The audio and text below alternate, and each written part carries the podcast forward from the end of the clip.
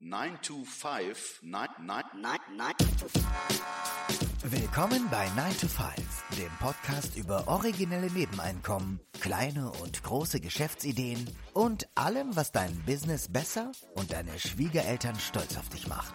Es ist nie zu spät für einen Plan B. Hier sind deine beiden Gastgeber, Ruben Alvarez und Christian Schmid. Hallo und willkommen zu einer neuen Episode des 9 to 5 Podcasts am Mikrofon der Robin und mir gegenüber, wie immer, Der Christian, guten Tag. Der Titel der heutigen Episode lautet Finanzielle Bildung. Kannst du es dir leisten, keine zu haben? Viele in Deutschland haben eine Idee im Kopf, die nicht nur überholt, sondern auch fatal ist. Kann man so sagen eigentlich. Investieren ist etwas für Reiche. Nichts könnte weniger zutreffend sein als diese Aussage und doch hält sie sich. In der Episode 100, unserer Jubiläumsepisode, haben wir uns mit dem Rentenbescheid und der Zukunft der Rente beschäftigt. Wir haben im Grunde genommen den Rentenbescheid seziert, uns mal angeguckt, was das im Detail bedeutet, festgestellt, da steht alles drin, aber die meisten wissen wahrscheinlich nicht, was es auf 30 Jahre gerechnet dann tatsächlich bedeutet. Und das Ergebnis war, ich würde sagen, erschreckend. Die gesetzliche Rente wird nämlich für die allermeisten Rentner nicht ausreichen. Nun hat man im Angesicht dieser Situation zwei Möglichkeiten. Also eins, ich denke, der Staat wird sich schon darum kümmern. Das ist ja auch eine weit verbreitete Ansicht bei sehr vielen Leuten, die sich überhaupt keine Gedanken machen. Was das angeht, ich glaube, eine Zahl 40 Prozent mal gehört zu haben, Leute, die sich A, keine Gedanken machen wollen, weil es noch so weit weg ist und wirklich die Ansicht vertreten, werde ich am Ende schon was bekommen.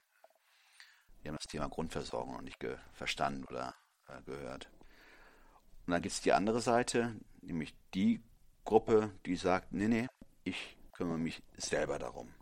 Genau, und wir gehen jetzt davon aus, dass die meisten von euch zu der Gruppe 2 gehören, also die zweite Antwort wählen würden. Das ist unsere Hoffnung. Ja.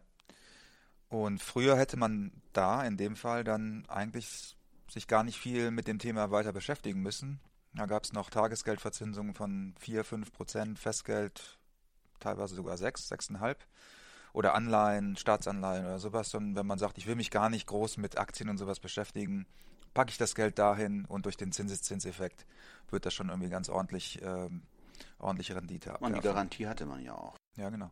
So, jetzt gibt es das heute nicht mehr. Zinsen sind eigentlich nicht mehr existent. Negativzinsen am Horizont, teilweise sogar schon implementiert. Und wie Beate Sander in ihrem Interview bei uns auf 9 to 5 gesagt hat, das Sparbuch müsste eigentlich abgeschafft werden, wenn das Sparbuch ist eine Enteignung des Sparers. Und äh, das nur als kleine Randbemerkung, die wahrscheinlich einzige, der wahrscheinlich einzige volkswirtschaftliche Vorteil des Sparbuchs ist, dass du damit die Arbeitsplätze im Bankwesen erhältst. Kennst du in deinem Bekanntenkreis, weißt du von Leuten, die Geld auf dem Sparbuch liegen haben? Mhm, ja. Also vor dem Hintergrund sagen wir, du kannst es dir eigentlich nicht leisten, dich nicht mit dem Investieren zu beschäftigen. Also außer natürlich, du bist Finanzminister Olaf Scholz, der ähm, in einem Interview gesagt hat, dass er sein Geld auf dem Girokonto investiert. Ich habe jetzt äh, An- und Abführung in der Luft gemacht. Man muss dazu ergänzen, dass er mit dem Thema Versorgungslücke nicht zu kämpfen hat. Richtig. Weil die wird er auch nicht haben oder auch nicht schließen müssen. Aber es ist trotzdem bedenklich, dass an der, in der Führungs, die Führungselite unseres Landes, was die Themen, das Thema Finanz angeht, Finanzen angeht, jemand so eine Aussage tätigt. Das finde ich wirklich sehr, sehr bedenklich. Aber darüber wollen wir ja nicht reden. Da gibt es ja auch viele Meinungen zu diesem Thema und äh, es geht jetzt nicht darum, jemanden, der unser Finanzminister ist, zu diffamieren, aber zumindest kann man es mal in Frage stellen, äh, ob diese Einstellung gut ist. Wir wollen jetzt in dieser Episode gerne drei Themen besprechen, die wir für zentral halten, was das Thema Geldbildung oder finanzielle Bildung angeht. Das ist ein Riesenthema und das können wir auch in einer Episode und selbst wahrscheinlich in 100 Episoden nicht abschließend behandeln, aber wir haben uns jetzt mal drei Sachen rausgepickt, die wir für wichtig und zentral halten. Ich fange mit der ersten These an. Konsum ist Raubbau am eigenen Leben. Raubt dir Zeit, Geld und Energie. Ja, jetzt müssen wir natürlich auch ein bisschen aufpassen. Es ist so ähnlich, äh, als wenn wir jetzt den Alkohol verteufeln. Konsum per se muss ja kein Problem sein. Ähm, Kunst ist ja, wie auch beim Alkohol, es maßvoll zu tun oder ja, die Verlockungen der Konsumwirtschaft äh, und diesen zu widerstehen, das ist ja die größte Herausforderung. Und äh, das. Ja, ich habe es ich hab's bewusst ein bisschen hoch aufgehangen, ein bisschen provokativ gesagt. Ich wollte es einfach nur mal gerade klarstellen, wir, wir, wir, verteufeln den Konsum nicht. Ähm, es ging einfach nur darum, etwas dadurch äh, zum Ausdruck zu bringen. Also ich glaube, ich würde es gerne mal verbildlichen, in, in, was ich mit dieser These meinte. Konsum ist Raubbau im eigenen Leben. Indem ich mir jetzt ein Beispiel rausnehme, sagen wir mal, du bist noch ein sehr junger Hörer unseres Podcasts, sagen wir mal, du bist 15 und du könntest dir von deinem Weihnachtsgeld, könntest du dir ein paar Sneaker kaufen nächste Woche. Und diese Sneaker kosten 170 Euro. Was ja wirklich keine Seltenheit ist, oder? Ich glaube, das ist so relativ durchschnittlich im Preis für die, äh, für die Generation. Ähm, jetzt ist ja die Frage, wenn ich sage, Konsum ist Raubbau im eigenen Leben, was soll diese These? Ich könnte mir jetzt geile Sneaker für 170 Euro kaufen.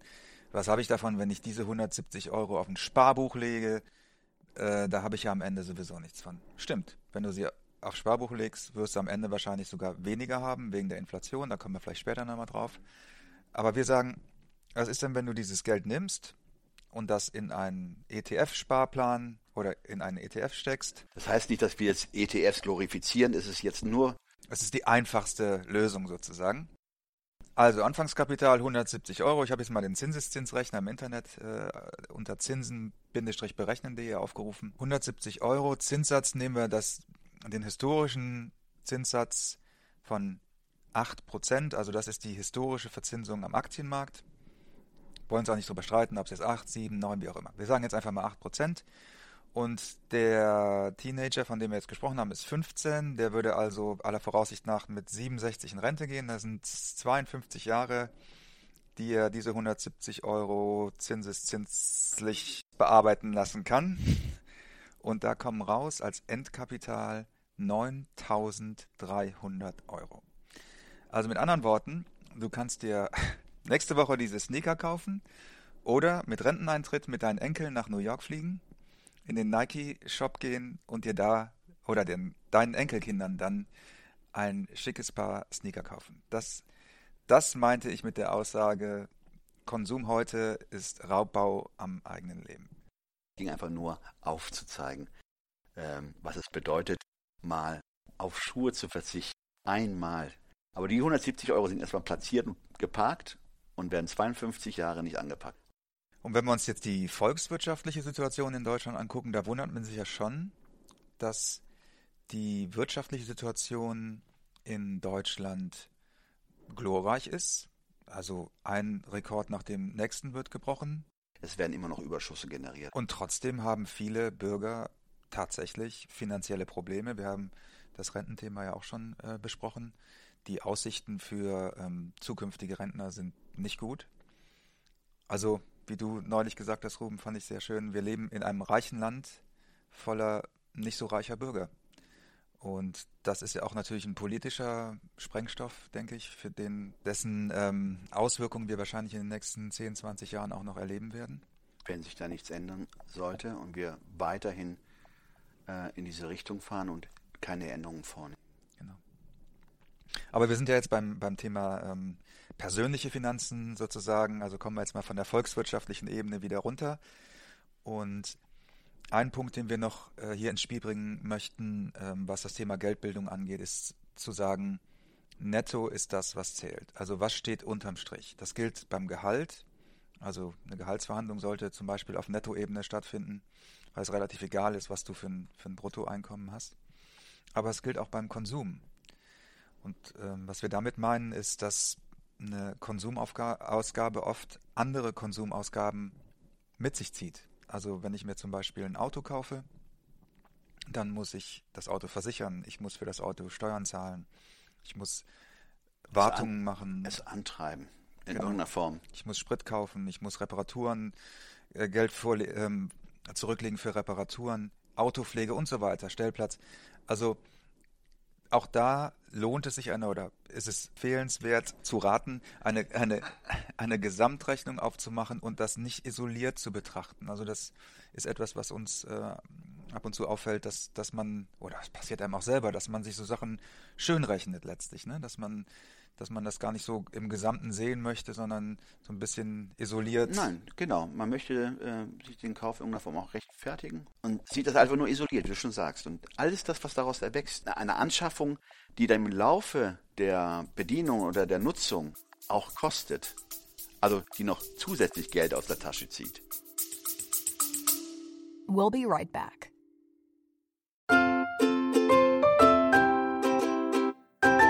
Es ist Zeit für Werbung in eigener Sache. Aber keine Sorge, wir machen es kurz und schmerzlos. Wir, also Christian Schmid und Ruben Albert Barrera, die Leute hinter dem 9-to-5 Podcast, wir haben ein Buch namens Feierabendboss geschrieben. In diesem Buch zeigen wir, dass es möglich ist, deine eigenen Wege zur finanziellen Unabhängigkeit zu gehen, ohne komplizierte Finanzbegriffe oder trockene Ratschläge. Versprochen. 33 realistische Ideen für Nebenjobs sind darin enthalten, die du starten kannst, ohne deine Ersparnisse zu plündern. Es geht darum, dir mehr Optionen zu bieten, weniger abhängig von deinem 9-to-5-Job zu sein. Denk darüber nach, es deinem Chef bei der nächsten Kaffeepause zu erzählen. Hey Chef, ich werde mein eigener Chef. Feierabendboss ist ab sofort erhältlich. Überall, wo es gute Bücher gibt. Also schnapp es dir und lass uns zusammen auf die Reise gehen. Zu der Freiheit, die du verdienst.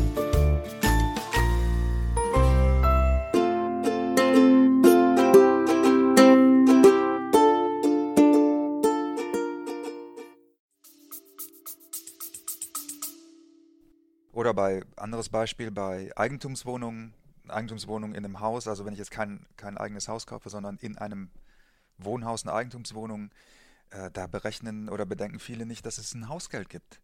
Und, äh, Diese das, Rückstellungen auch gebildet werden müssen. Genau, und wenn, wenn so ein Haus einen Aufzug hat, dann können, können solche äh, Haus, Hausgelder, nennt sich das, glaube ich, oder Wohn, Wohngeld oder so, ne? Nebenkosten kann man ja auch sagen. Aber das kann, das ist zum Teil eine kleine Miete. Also das, das kann in einer, so einer Stadt wie Köln bei einer 80 Quadratmeter Eigentumswohnung können das 300, 400 Euro sein, die man zusätzlich zum Abtragen der Hypothek, ist das die Hypothek? Nee, zum Abtragen des Darlehens leisten muss. So, dann sind wir jetzt beim zweiten Punkt, den wir für wichtig erachten. Das System arbeitet gegen dich, wenn du seine Regeln nicht verstehst. Das ist an sich überall so, nicht? Also ich meine, das ist überall so.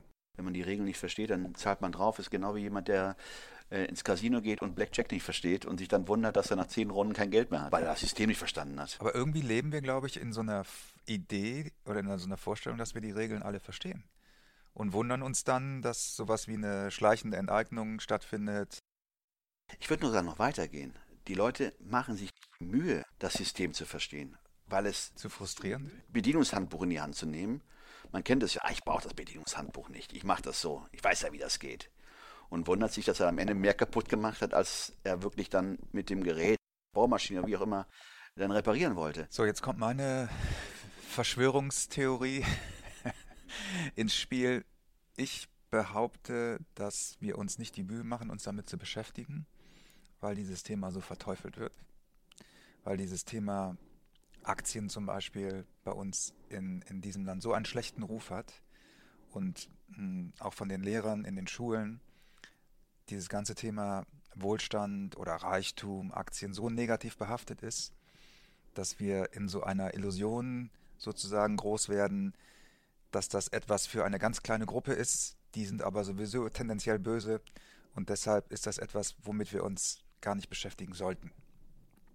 Das ist meine Vermutung, dass da ganz viel von, ganz viel Glaubenssätze hinterstecken, die uns relativ früh im Leben eingeimpft werden oder es klingt jetzt alles sehr dramatisch und Verschwörungstheorie ist natürlich auch übertrieben, aber dass so Glaubenssätze vorgelebt werden und die übernehmen wir und dann denken wir, ach, der Staat wird das schon irgendwie machen. Also ich denke, bei den, bei den Finanzprodukten zum Beispiel, da sind wir durch Verbraucherschützer und so weiter schon relativ sensibilisiert, dass wir sagen, okay, guck mal, wer profitiert denn eigentlich davon? Bei der Riester-Rente und so weiter, das ist hinlänglich bekannt, dass das Produkte sind, die eigentlich überwiegend der Finanzindustrie sozusagen mhm. nutzen und nicht dem, dem äh, zukünftigen Rentner. Aber ich habe das Gefühl, dass bei, bei allen Sachen, die von der staatlichen Seite kommen, dass wir da weniger kritisch hinschauen. Und ich, ich glaube, dass es wichtig ist, sich immer zu fragen, wer profitiert eigentlich von einem bestimmten Produkt? Wer profitiert von einer bestimmten Weltanschauung? Und wie gesagt, bei Finanzprodukten aus der Finanzindustrie ist vielen klar, dass das natürlich Werbung und Vertrieb ist und die suggerieren uns natürlich, dass wir davon profitieren. Aber wer sich kritisch damit beschäftigt, sieht natürlich, wie hoch die Provisionen sind für die Anbieter dieser Finanzprodukte. Also wer zum Beispiel in Aktienfonds mal investiert hat, da ist es ja oft so, dass man im ersten, zweiten Jahr eigentlich nur die Provision abbezahlt. Da hat sich dann oft noch gar nichts angesammelt. Deswegen auch diese ETF-Revolution, weil das ist natürlich ein ETF, das macht natürlich ein ETF wirklich besser. Jetzt hattest du ja einen Artikel mir zugeschickt aus dem Bonner Generalanzeiger von vorgestern, vom 17. Dezember. Und da ging, da, ging, da ging es darum, dass jetzt wohl auch Lehrerverbände sagen, es fehlt Finanzbildung an Schulen. Und da sind viele interessante Sachen drin. Unter anderem möchte ich mal ein Zitat vorlesen, das ich sehr interessant fand, weil es, glaube ich, den Aspekt, den ich eben ins Spiel gebracht habe, für mich bestätigt. Zitat: Die Schüler sollten sich eher mit der Frage auseinandersetzen, wie sie mit dem ihnen zur Verfügung stehenden Geld klarkommen, als damit, wie sie mit Aktien umgehen. Da würde ich sagen, die Schüler sollten sich mit beiden auseinandersetzen. Und ich behaupte, wenn man sich mit Aktien auseinandergesetzt hat, wir hatten ja eben das Beispiel mit den Sneakern angeführt, wird plötzlich der Konsumverzicht auch viel attraktiver. Wenn ich aber den Schülern nur vermittel, du musst ein Budget machen, du sollst nicht mehr ausgeben, als du einnimmst, und aber ihnen die Investitionsperspektive nicht aufzeige, dann wird das eigentlich gar nicht schmackhaft gemacht. Und dann frage ich mich auch, warum sollten die sich dann nicht mit Aktien beschäftigen? Was bitteschön spricht dagegen, sich mit Aktien zu beschäftigen? Es geht auch darum, sein Konsumverhalten mal ein wenig zu hinterfragen. Braucht man wirklich fünf, sechs, sieben Sneaker? Und es kann ja im Zweifel auch so sein, dass derjenige sagt, ne, ich möchte aber jetzt gerne diese Sneaker haben. Das ist ja auch eine völlig legitime Entscheidung. Nur ich glaube, diese Perspektive fehlt und diese, diese, dieses Gesamtbild fehlt, um eine wirklich intelligente Entscheidung fällen zu können. Und deswegen ist dieser Aktienanteil und der Investitionsanteil in dem, was wir jetzt hier finanzielle Bildung nennen, ganz, ganz wichtig. Wir haben ja auch darüber gesprochen bei dem Thema Nebeneinkommen. Wenn ich die Nebeneinkommen, das Nebeneinkommen nicht verkonsumiere, sondern anlege, da hatten wir ja das Beispiel reich durch Nebeneinkommen, ja, was aus 100 Euro im Monat über fünf Jahre angespart, was dann nach 30, 35 Jahren da rauskommt, das sind ja irre Beträge. Ja, da sind wir, ich glaube, da waren wir fast bei 90.000 Euro oder sowas. Ja. Ist vielleicht diese Perspektive oder Mangel an Perspektiven auch Teil des Problems? Und dass viele einfach nicht verstehen, dass man nicht vom Großen ausgehen, weil das Große ist ja nur das Ergebnis von vielen, vielen kleinen Schritten, den Leuten auch mal aufzuzeigen, sei es durch die finanzielle Bildung, da gibt es so dieses Beispiel mit dem Reiskorn ja. und dem Schachbrett. Wenn man Leute fragen würde, wenn man jedes Feld Führt zu einer Verdopplung, ne? Führt zu einer Verdopplung. Also ein man fängt mit einem Reiskorn 2, 4, 8, 16, 32. Was am Ende des 64. Felds angesammelt wurde. Viele können sich das gar nicht vorstellen. Ich muss ja ganz ehrlich sagen, ich konnte es mir auch nicht vorstellen. Ich habe es in Berlin in einem Museum gesehen, da haben die dieses Schachbrett aufgebaut mit in so einem Kasten mit Reiskörnern. Und ich glaube, bei in der zweiten Reihe mussten die schon aufhören, weil es so ein Haufen an Reiskörnern war. Ja, was klein ist, wird groß. Und viele fangen immer mit dem Großen an und sagen, das erreiche ich gar nicht, das schaffe ich gar nicht. Und das ist auch Teil der finanziellen Bildung, auch den Leuten zu sagen, hör mal, und auch wenn es nur ein Euro ist, da gibt es dieses berühmte Sprichwort, wer den Pfennig nicht ehrt, ist des Talers nicht wert. So, jetzt kommen wir zum dritten Punkt. Wer mit Geld zurechtkommen will, muss auch rechnen können. Da hast du ja jetzt auch schon drauf angespielt in, in deinen Aussagen. Das ist auch jetzt hier auch mehr eine Ansammlung von statistischen Werten, die, äh, wenn man sie mal liest, es ist so ein bisschen wie Stand-up-Comedy oder, ja. oder aber sie sind in der Tat äh, Ergebnisse einer Befragung. Der FAZ. Oder? FAZ, der äh, Frankfurter Allgemeinen Zeitung. Fangen wir mal an. 27 Prozent der Deutschen wissen nicht, wer 100 Euro zu einem Zinssatz von 2 Prozent pro Jahr anlegt, hat nach fünf Jahren mehr als 102 Euro. Aber anscheinend gibt es Leute, die denken, und nicht wenige, die denken, dass dieses pro Jahr, weiß nicht, ob die das überlesen oder wie erklärst du dir das? Also die Aussage ist eher so zu verstehen, dass viele Menschen, nämlich 27 Prozent der Deutschen, nicht verstanden haben, wie eine Zinseszinsberechnung geht. Wenn man 100 Euro fünf Jahre anlegt zu einem Zins von zwei Prozent, dann hat man nach Ablauf der Periode nicht 102 Euro, wie viele vermeintlicherweise glauben, sondern 110, schlag mich tot. Und das ist wohl das Problem bei vielen Leuten. 40 Prozent der Deutschen wissen nicht, es ist riskanter, Aktien eines Unternehmens zu kaufen statt eines Fonds, der viele verschiedene Aktien enthält. Was sagt das aus? Nichts anderes, dass Leute sich mit diesem ganzen Thema noch nicht beschäftigen. Nicht auseinandergesetzt haben und ein wenig Äpfel und Birnen vergleichen. Die Aktie ist natürlich in der Anlage riskant. Deswegen hat man auch da höhere Renditen. Aber anzunehmen, dass eine Aktie oder ein Fonds genauso zu werten sei wie eine Aktie, hat den Umstand nicht ins Auge gefasst, dass Fonds eine Ansammlung von Aktien sind und damit das Risiko auch anders verteilt, als wenn man nur eine Aktie oder in eine Aktie investiert. Letzten Endes sorgt der Aktienfonds dafür, dass man einen Risikoausgleich über alle Aktien hat, die man über den Fonds erwirbt und nicht nur dem Risiko einer Aktie ausgesetzt ist. 18% wissen nicht, wenn die Inflation höher ist als der Sparzins, kann man sich nach einem Jahr von, vom Ersparten weniger kaufen. Das bedeutet, dass ein Fünftel, knapp ein Fünftel, wissen, Nein. Verstehen das Konzept von der Inflation gar nicht. Ne? Die haben den Begriff Inflation natürlich gehört, aber kennen den Impact nicht, die Implikation, die daraus hervorgeht. Wenn man heutzutage bei einem Guthabenzins, ich sage einfach mal 0% Geld anlegt und man eine durchschnittliche Inflationsrate von 2%, dann sollte man wissen, dass das keine gute Konstellation ist, dass das Geld, was man anlegt, zu 0%, letzten Endes sich vermindert und von der Inflation aufgefressen wird. Also das Thema Inflation ist vom Begriff her bekannt, aber die Implikation. Die Begrifflichkeiten passen da eigentlich gar nicht mehr. Du hast jetzt gerade gesagt, ganz automatisch 5000 Euro anlegen. Und so benutzt man diesen Begriff ja auch noch. Aber das, aber das ist ja keine Anlage, das ist ja ein. Du legst es weg. Hinlegen. ein Parken, ne? Es ist ja hinlänglich bekannt, dass die Deutschen nicht gern über Geld reden. Und interessant hierbei ist, dass 80 Prozent der Deutschen nicht mal mit ihren Kindern über Geld reden. Und 66 Prozent auch nicht mit ihren Freunden. Muss dir mal vorstellen. Das ist also ein Tabuthema, ne? Naja, wenn Warum du das Geld das nicht Tabuthema? mal anlegst, was hast du denn zu erzählen? Vielleicht schämt man sich auch zu sagen, dass man das Geld auf dem Girokonto oder auf dem Sparbuch liegen hat. Und auf der anderen Seite haben wir aber natürlich, vor allen Dingen durch die Medien meiner Meinung nach, produziert auch eine totale Geldgeilheit. Ja, also Millionär werden, das ist ja heute fast ein Berufswunsch.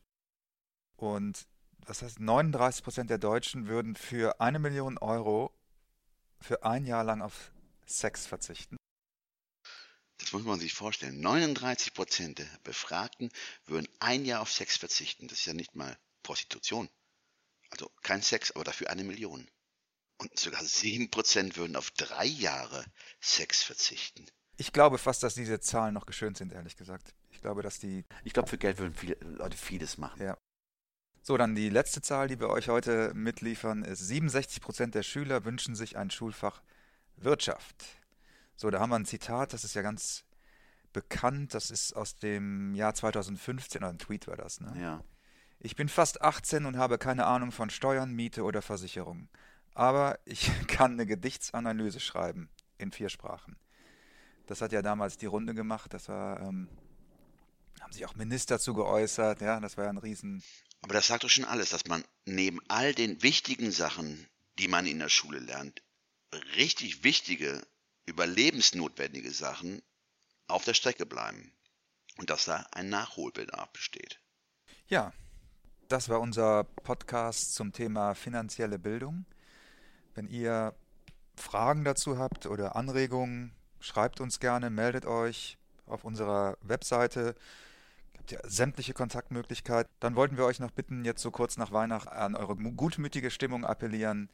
Wir freuen uns total über Bewertungen auf Podcast-Plattformen. Das ist etwas, was uns unseren Podcast nach vorne bringt. Also wenn ihr uns noch nicht abonniert habt, dann abonniert uns gerne.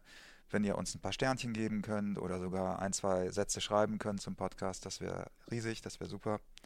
Oder wenn ihr es einfach Freunden erzählt oder einen Link weiterschickt. Alles, was unseren Podcast bekannter macht, ist natürlich für uns das schönste Weihnachtsgeschenk. Eure Bewertungen sind unsere Zinsen. Also, guten Rutsch. Bis dann. Ciao, ciao. Das war 9 to 5, der Podcast von Christian und Ruben.